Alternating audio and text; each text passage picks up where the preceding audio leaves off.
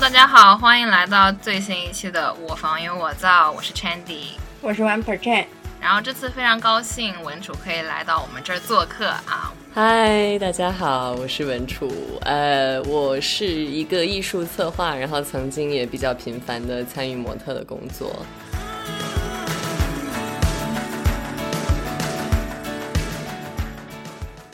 一八年有一个专题，就是讲说一个模特，她发现自己的照片就大量在 Google 呃 Search 的结果里面出现嘛，然后很多都是来自一些她从来没有合作过的网站方啊或者商家，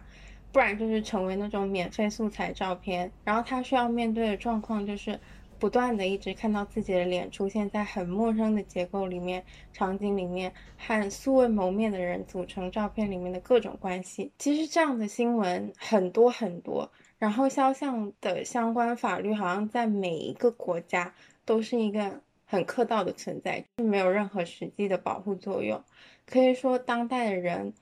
基本上就是不得不随随时做好要放弃自己这张脸的准备。如果你承诺将你的一张肖像照片公开，好像就等同于签署了隐形条约一样，这个世界也会承诺你说，我一定会让你就是在一个不对劲的地方撞见你的照片被莫名使用的机会。然后基本上这种情况是不会让你有多开心的，因为我本人自己是一直活在那种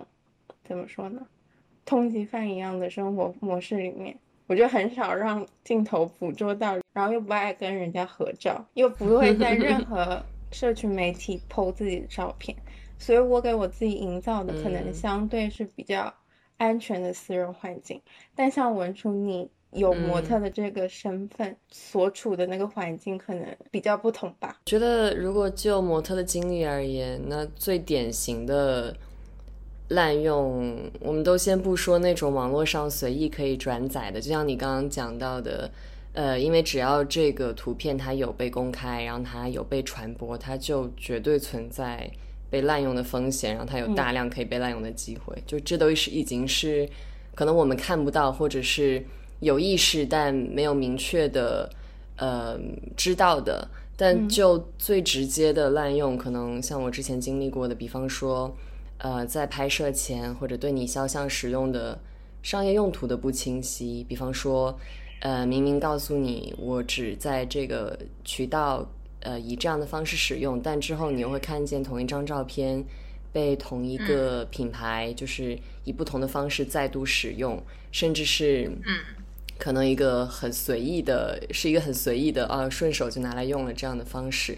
还有，比方说，这是我之前一直在思考的，就是当我跟独立的艺术家、摄影师合作的时候，那对方在呃跟我一起创作的时候，有没有跟我沟通清楚，他这张照片未来是会有可能以怎样的方式被用到？那么他呃是否要明确的告知我这一点？然后或或者说他是否应该要告诉模特？呃，这些照片有可能在什么样的场合被展出，或者是被售卖？那么模特是否哪怕就没有就是经济上的收入，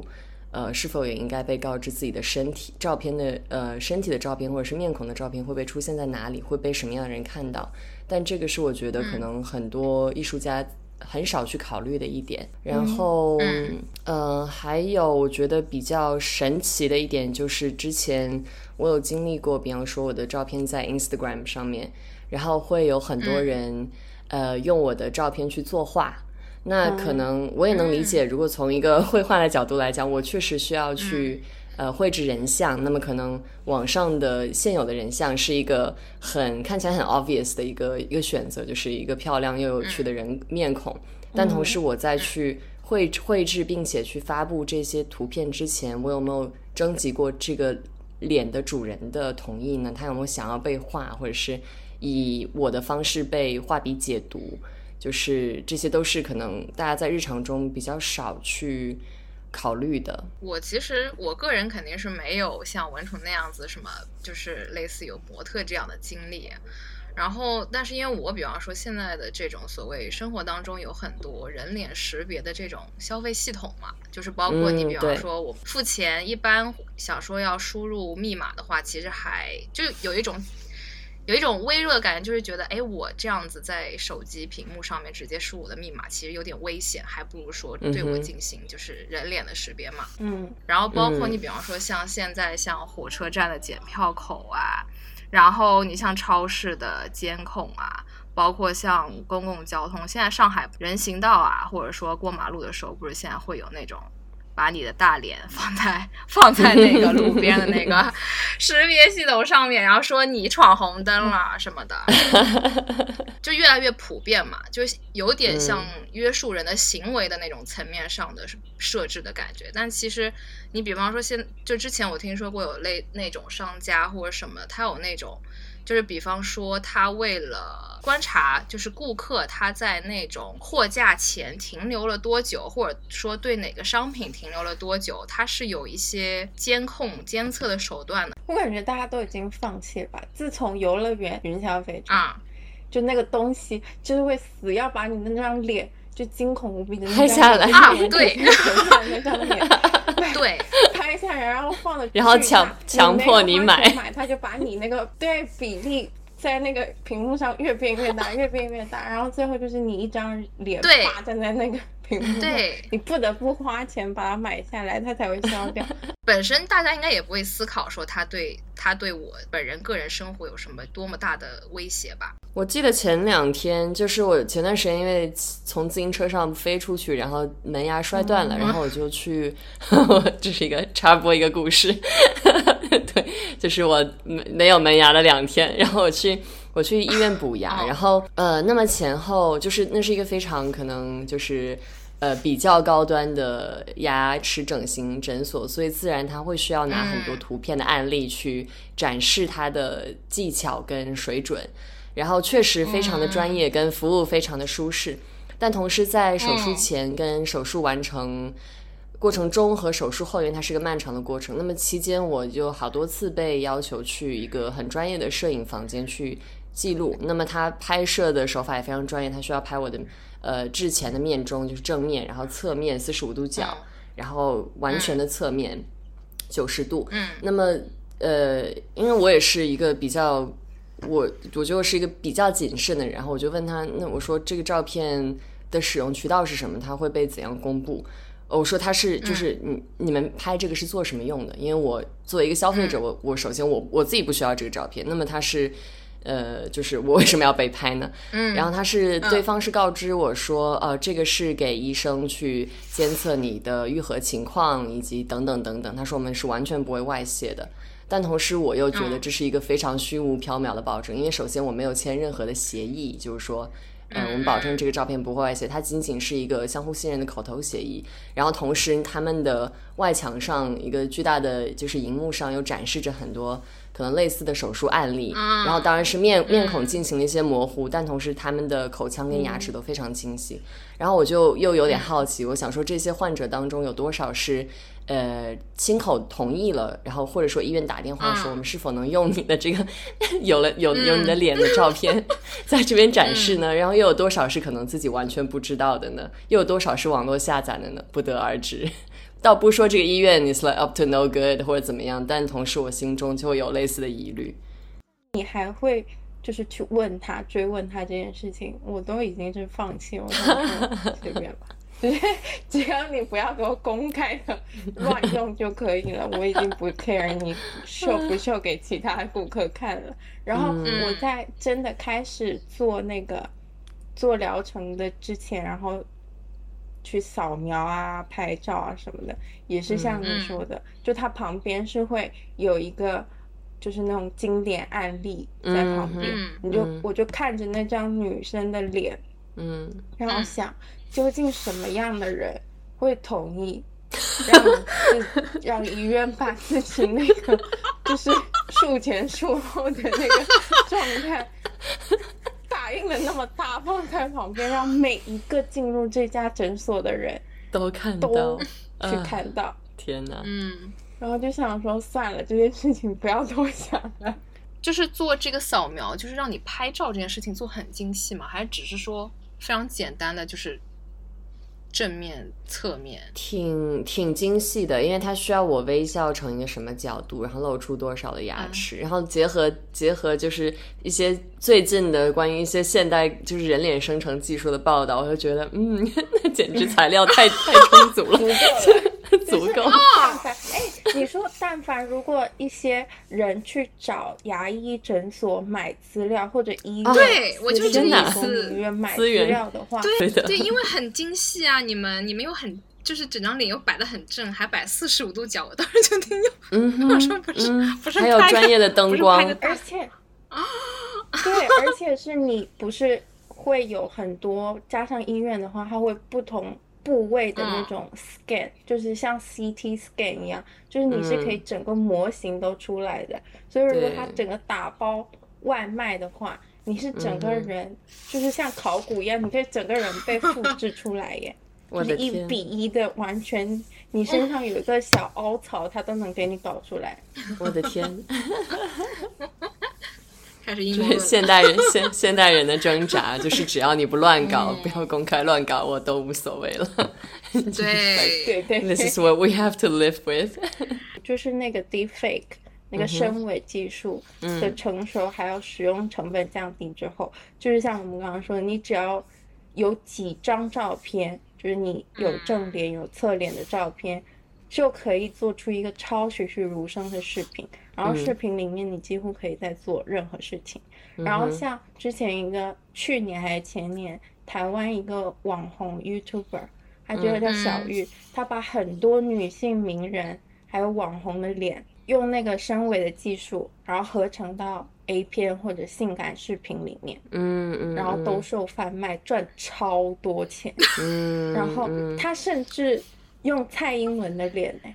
就是哇你哦，能想象吗？他就是嚣张到这种地步。嗯，但是他的那个法律还有嗯判刑，基本上只是针对他散布、传播以及贩卖猥亵影像物品罪，就是他跟肖像滥用啊、侵犯肖像啊这些没有什么关系，他只是因为他卖的是 A 片，所以他被判刑。所以假设好了，如果是他把这些人物的脸 P 到呃呃，就是用这个生成技术，然后呃去做一些很荒诞的，但并不是呃色情影像的事情，他完全就是可以 get get away with it。对嗯嗯，，exactly。，OK，就如果他让你去变成一只羊，然后去吃屎的话，就是你你是没办法。嗯，这个结果还蛮出人意料的。嗯。莫名其妙，我前几天刷小红书，我有被大数据推送，就是嗯。有一个女生，然后穿着睡衣，就是家居服，嗯。然后跟嗯。就是那个视频里面是易烊千玺的脸，就是很真嗯。实，就是他跟易烊千玺嗯。穿着家居服，然后再跳一个什么抖音配着抖音的神曲一个舞吧，还不知道什么的，就是嗯。有这么一个视频，然后嗯哼。下面就引来了很多评论啊什么的嘛，就是、嗯。就是说这真的假的呀，还是什么什么的，但其实就是 AI 换脸嘛，但真的非常嗯真实，导致我当时嗯有一刹那还想说，哎哎，这什么东西？然后，嗯。然后现在不是真的就是饭圈嗯文化，不是有很多这种关于说一键换脸就能够跟你爱的明星小哥哥合影互动啊，诸如此类的这种嗯。还蛮多的嘛。因为大部分好像还都是用娱乐圈明星的脸去做一些事情，然后。嗯嗯当然还有那种，我还看到过，就是说有那种 AI 换脸换装扮，就是把自己的脸换到一个可能也是一个影视片段或者是什么的吧，就是你可以穿着嗯旗袍，或者说嗯去在在哪里拍一个，穿就是拍张照片，美美的照片什么的，嗯，就是有很多这一种可以换你换场景，然后换装扮性质的东西，就是有点嗯。像我如果懒得去买旗袍，或者说我懒，嗯我不知道我穿着旗袍好不好看，然后我就嗯。用通过这样的手法来看一下自己是不是穿旗袍好看，或者说就是有这种嗯。操作。嗯。哼。就感觉现在还蛮多嗯。这种，就是可我感觉可能应该是，如果说从饭圈文化角度来讲，它可能就是可能就是满足满足一些自己对难以实现的一些场景或者是欲望。什么的渴求，嗯对，就是有一种这种。对，但其实还挺危险的，嗯因为它的制作成本非常的低。但同时假设好了，如果这张照片就你看到嗯那张睡衣照，它的标题是呃公开恋情，然后它可以用非常低廉的嗯成本去造成一些非常恶劣而且很容易散播的影响，那就是相当于就是相当于造谣，就是就是上嘴唇碰下嘴唇。那这个在在这个 scenario 里面，嗯就是可能鼠标点一下，然后辟谣就要跑断腿。嗯，然后大家目前来讲，可能没有养成非常的呃 critical 的去去辩论新闻媒体的这样的习惯跟意识，所以就导致，因为就是面孔的或者假新闻或者是虚假信息的散播化，并并不是通过 deepfake 开始的，因为应该说 deepfake 只是它的一种表现形式。但呃，在目前的这种社会情况下面，就导致当散播假新闻变得越来越来越容易，并且真实度越来越高的时候，就更加的危险。我最开始看 deepfake 的视频是，呃，AI 演戏，就是你可能很讨厌这些演员，就他们演很烂，嗯然后你就嗯把他们那个片段拿下来，然后空你自己喜欢的演员上去，或者让自己喜欢的演员隔空合作一次之类的这种。嗯，然后你就会觉得，你对一个人，你对他的掌控好大，前所未有的大。你可以让他做任何事情在你眼前。可是比如说像我跟你们是朋友，那我可能会在你们面前放屁，或者我 whatever 做一些可嗯能只有对我建立起信任度的人才会做的事情。如今我可嗯以嗯通过技术，让这种信任度的成本直接没掉，直接蒸发。就我可以在任何人前面做任何，呃，具有亲密度的事情，而且它是嗯即刻就生成的。我能理解像，因为我最早看是，比方说也看到一些，就是在国外刚刚兴起的时候，当时有很多关于川普跟奥巴马的视频，还有很多就是嗯好莱坞明星做很荒谬的事情。那我能理解，就可能从川普的角度讲，他是代表某一种类型的特权阶级人物，那奥巴马又是另一种类型的特权阶级人物，然后好莱坞明星他们代表的又是嗯可能极度富有并且有社会辨识度的特权阶级。然后我能理解，就对川普跟奥巴马这样的人，包括比方说对呃 Facebook 的总裁那个扎克伯特，他们就是嗯当当公众去用类似的技术去使他们说一些或做一些很荒谬的话的时候，有一种去权权力化的感觉，就是呃可能这。在这个行为里面，我觉得有一点点就是振奋人心，或者说我自己比较喜欢的一些，嗯呃，可能某种带有反叛精神的特质，就是说我如何，呃，就是反转这个权力阶级，然后呃通过就是假造你的，或者说，呃，假造一些看起来就一看就知道是假的，但很搞笑跟很荒谬或者带有嗯政治意义的视频，来呃，嗯就是传播某种政治语言。然后包括可能好莱坞明星，因为他们其实也是特权阶级，那我如何？呃，比方说 Kim Kardashian rapping，然后就是把他从这个某一种形象或者某一种位置上拽下来，短暂的这么一刻，这些我觉得是有一种创作意义的，它也有一些话语的，呃，就是呃话语意义在里面。但是当像我呃像刚刚讲到的这个关于台湾的这个假造呃公众人物就是色情片的这个新闻，因为他是想要出售，然后通过获通过这些行为获取金钱利益。那还有一些人，他甚至可能只是通过假造一个女孩的色情片，然后对她进行意淫。这些我觉得就是。呃，是展示权力的行为，可能日常中觉得太没有权利，然后他们需要通过伤害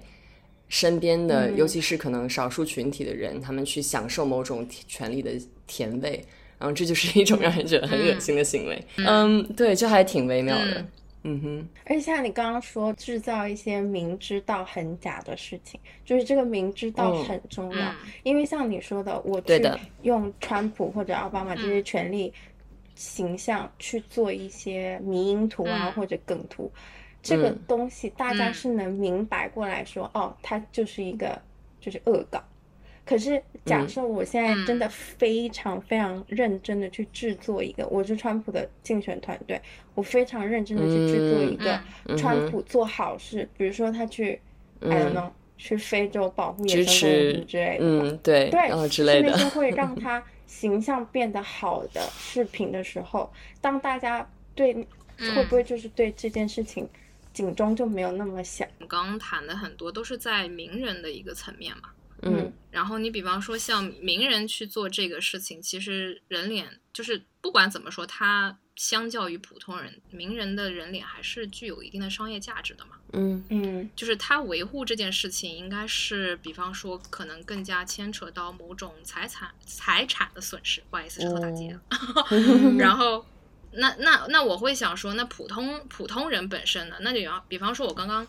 包括你们也一直就就有有在提的嘛，就是呃，所谓说我们现在越来越多的人想要去尝试一些这种所谓 AI 换脸，或者说是这种比较娱乐性的一些软件的时候，因为我们现在的社会更多是在于一种。就是选择是由人的本质和人权、幸福结合下产生的，就是它很像别人告诉我，比方说你是没有权利能够让你自己不幸福的，嗯，就是有这种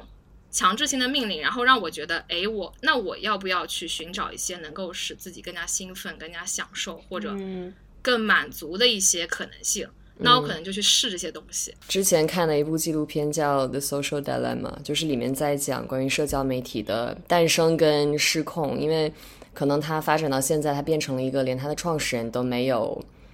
预料的一个一个情况。那么，对对它其实消耗的或者它它真正交换的商品是人的时间跟精神跟注意力，然后包括思维。然后其实类似的，目前出现的这种 AI 技术，哪怕因为人脸识别，然后包括可能过渡到社交媒体上的滤镜也好，那种很简单的可以给你，嗯像你刚刚讲到的旗袍或者是妆容或者是发型，那么大家在呃可能享受某一种很短暂的刺激跟新鲜感跟快乐感的同时，没有预料到自己交出去的是什么。然后就跟我们使用社交媒体的时候，没有预料到就是自己到底在交换的是什么，然后包括我们在社交媒体上获取到的信息，将自己慢慢、呃放进了怎样的盒子里。然后其实就跟社交媒体一样，我觉得目前的这样的呃这种 AI 或者说人脸识别或者说人脸捏造技术，它也是一个呃没有什么控管，然后比较失控的情况，因为目前没有关于它的法律产生，嗯也没有说关于它的企业条文说这样就是。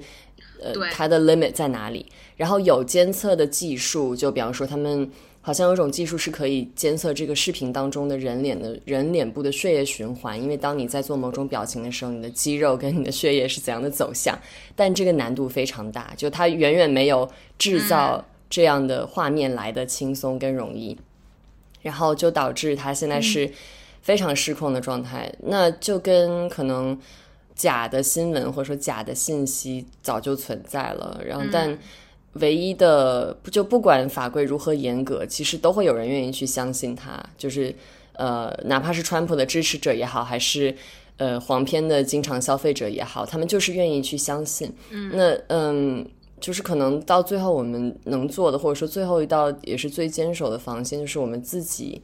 非常理性的去有辨识度的去分别信息，这就导致我们需要降低自己的就是可能轻信的程度。然后，如果你完全不确定的话，就不要去传播或者说相信或者分享。然后，可能最后一道防线真的也只是这样。或者说，如果我我们看到一张图，然后里面的模特在做某一些事情，但你觉得这个水印有些可疑，那就可以去质疑它，或者说心里打个问号。或者说在牙科医院要被拍照的时候，你就问一下他这张照片是拿来干嘛的，就之类之类的吧，可能会给我们稍微带来一些保护。你比如说，我现在看一个视频，它嗯真的肉眼看起来没有任何问题，那你说我到底是相信还是不相信？嗯就是好的情况是清醒的人会持续的清醒，但嗯可能会有一批人就是从此他无所谓真实和真相。我越来越清晰，我能对一件事情的操控感，嗯比如说嗯我嗯。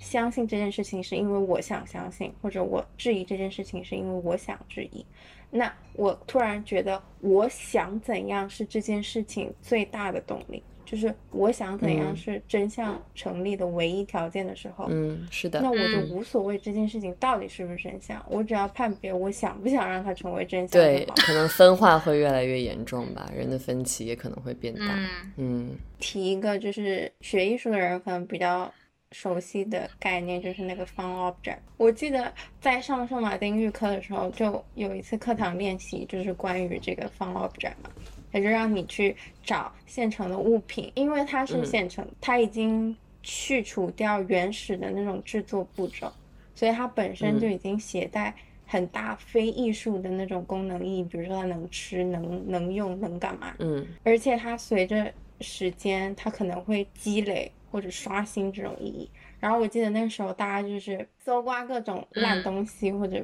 不要的东西，反正能不能拿都拿。然后其实一回来，我觉得大家挣扎的时间很少，就是已经有一个惯性，就是我要利用这个东西，无论我承不承认它原先的意义，我都要让它有新的意义。嗯，因为你要传播，你肯定是要有一个 statement 的嘛，大家都很清楚这一点，尤其是。你肯定是要 group presentation，你要小组里面展示的时候，你肯定要说出个所以然来啊！你不可能就，嗯，比如说你这些是干嘛？你为什么要这样组合？你选这些理由是什么？之类之类的。其实里面的逻辑就是你要去组装、收集大量的文化素材，然后拷问这些特定的文化素材所维护的那个价值观念，然后再把它们利用起来。可是。你很快就会发现，里面其实唯一真正重要的步骤就是强调而已。你其实创作那个步骤是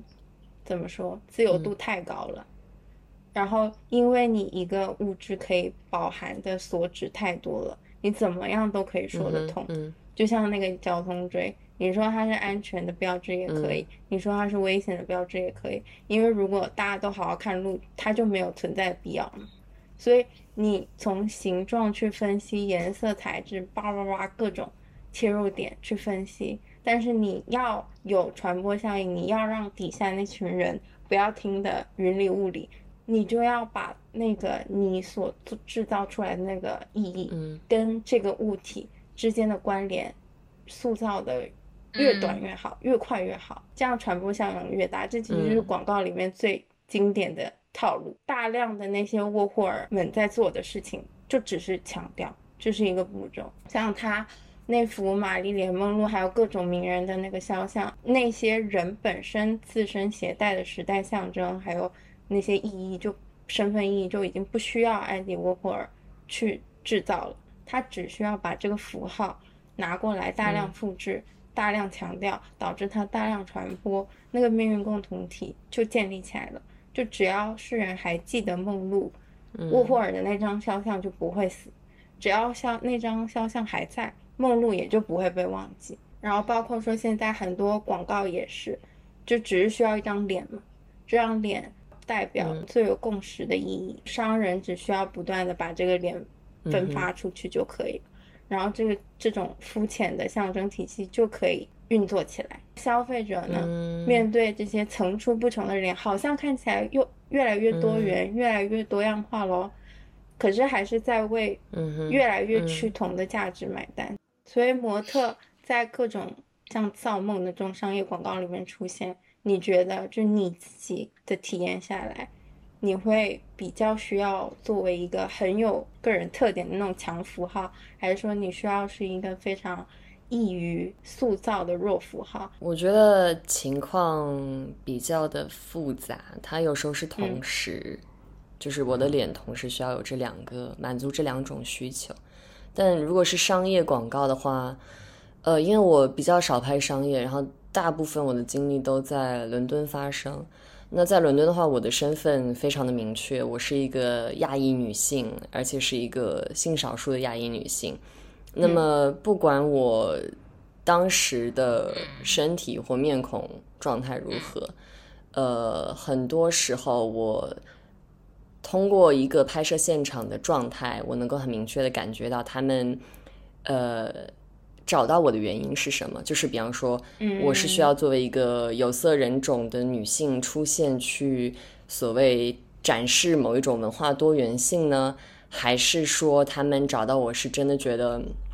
我的表达，或者是我的某些呃，不管是理解或者是创造能力，都是他们在完成这个广告或完成这一场拍摄需要的。就是他们需要的究竟是我的内在包括外在，还是说只需要我的外在所代表的符号？呃，但比较不幸的是，大部分时候我觉感受到的都是他们需要我的外在，就是我的面孔所代表的这些东西。那是亚，就是东亚面孔，而且是那种高度浓缩的。对的，然后但同时他们也需要就是。呃，再给我安上很多东西，比方说，呃，需要某一种夸张的妆容，或者是，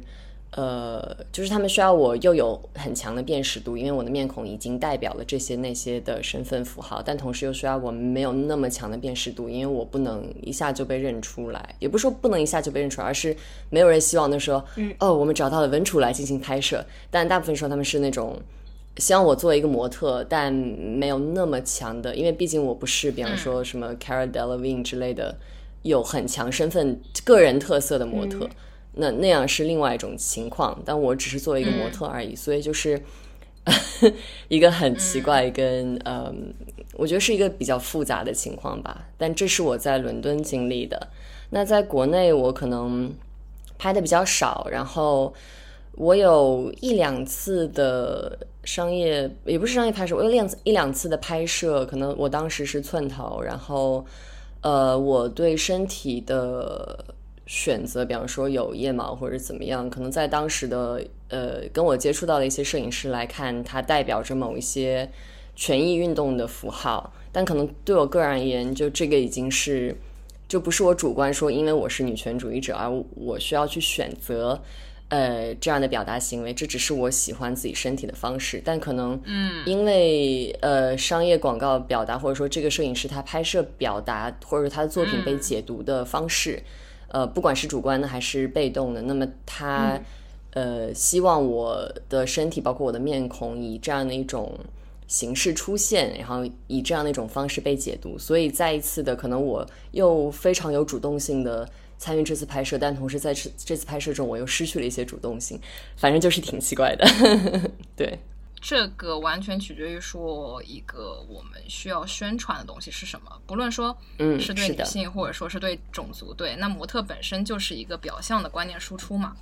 但是我也有看过一些品牌宣传本身，它是为了突出消除个体的差异化。然后他就是使用统一使用没有脸的模特，他就是那个头发会盖住脸，他就是看不见是谁。嗯，对，所以我其实个人会觉得说，呃，就不论说是在符号逻辑还是象征逻辑里面，其实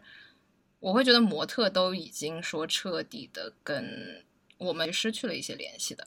那我觉得他们可能会就是应对的是另一种完全不同的东西，它可以说是社会逻辑，也可以说是欲望逻辑嘛。那其实它的确会模糊这个含义嘛，就是既没有意识，然后又是变幻莫定的。我觉得模特本身就是一个很奇怪的职业，因为你交换的是，嗯，如果尤尤其是在商业拍摄当中了，那创作的话是另当别论。但是很多商业拍摄，你是用你的身体跟面孔去交换，大部分时候是可能呃。金钱或者事业上的成就，因为很少就是反向。如果你我作为素人模特出现，不管是在国外还是国内的拍摄，我都会觉得，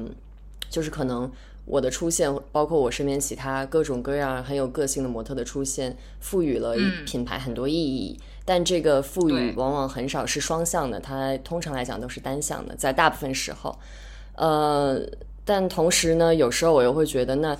我跟那些可能更传统的，就是现在在可能在伦敦这些地方被已经被视为过时的一些金发碧眼、传统意义上的漂亮的模特而言，可能我或者很多，比方说其他有色人种或者性少数或者各种各样符号的模特而相比较而言，我们可能更被呃作为一个具象化的面孔，或者说是一个很强的面孔符号来对待。那么这些金发碧眼的传统的白人女性模特，她们可能。已经被弱化了，就他们的脸也好，他们的身体也好，跟他们代表的身份也好，就是一个很微妙的，呃，对，一个很奇怪的状态，它在不断的改变，但同时本质上并没有发生太大的变化，就它的外包装可能更漂亮了一些，嗯，对，或者它的呃政治意义可能好像更明确了一些，但同时这个行业的就是。本质政治本质真的会被改变吗？我不太确定。嗯，因为我觉得根本来讲，他们只是为了创作，不管你是商业目的的创作，还是个人艺术行为的创作，它本身就没有，它本身就是一个像那种当代主义那些绘画或者拼贴画所沿用的那种逻辑，就是我是需要去找这些现成的。至于这些现成物，它并不会有自己的生命力，我并不会让它有这样的主权，去在我的作品里面生发出一种属于它自己独立的生命力。就像那个珍妮特·马尔克姆，他在讲那个大卫·萨尔的话，就是大卫·萨尔拿很多高度符号化的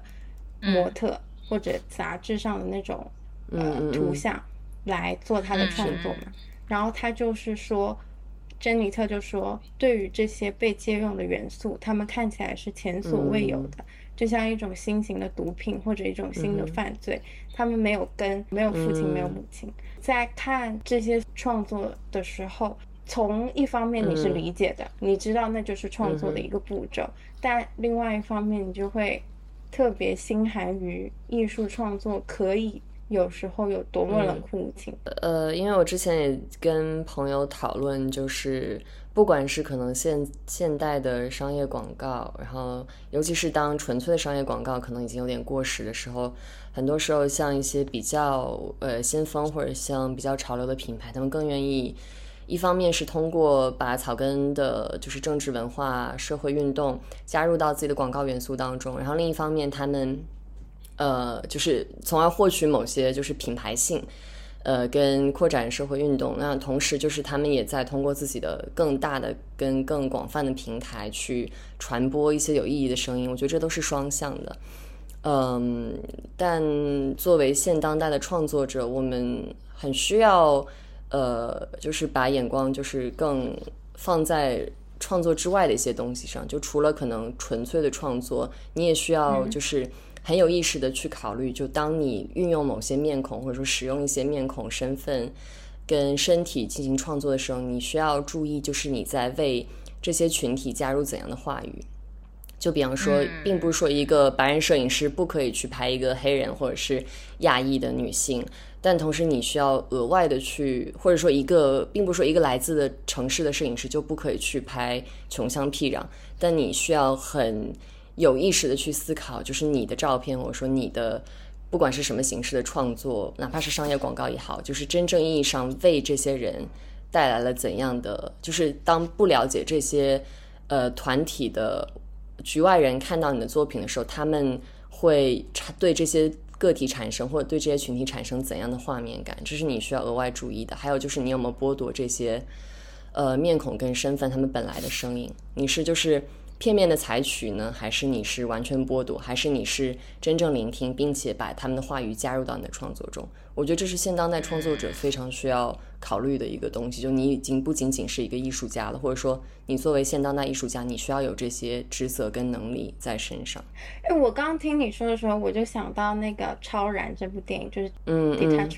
里面就有一一个情节，是一个年轻的，就是那种就是玩世不恭的学生，就是厌世的要死，然后走进那个 counselor 的，就是办公室，然后开始跟他讲这些有没有的事情，然后说一些 teenager 的 problem，然后那个 counselor 后来就直接怒了，他就说：“你们这群年轻人总是觉得。”不在乎、不 care 是一件很酷、很炫的事情，好像它是艺术的反叛的。但是真正重要的事情、真正了不起的事情是 dare to care。你有本事你就去真的在乎这些事情，你就会发现在乎这件事情有多么难。就是这样，你即使选择不去在乎，是一个最便捷的方式，它没有任何难度。包括像现在很多就是可能新型的艺术家，他们在做艺术的时候可能会。Approach 的方式就是我要反叛，下来就觉得我要打翻这个，我要打翻那个，我就是什么都不 care，我把人拿过来，我就是当他如草芥一样对待，我就是 fucking cool。但是这真的不是。我觉得如果一个人在创作的时候可以什么都不在乎，那他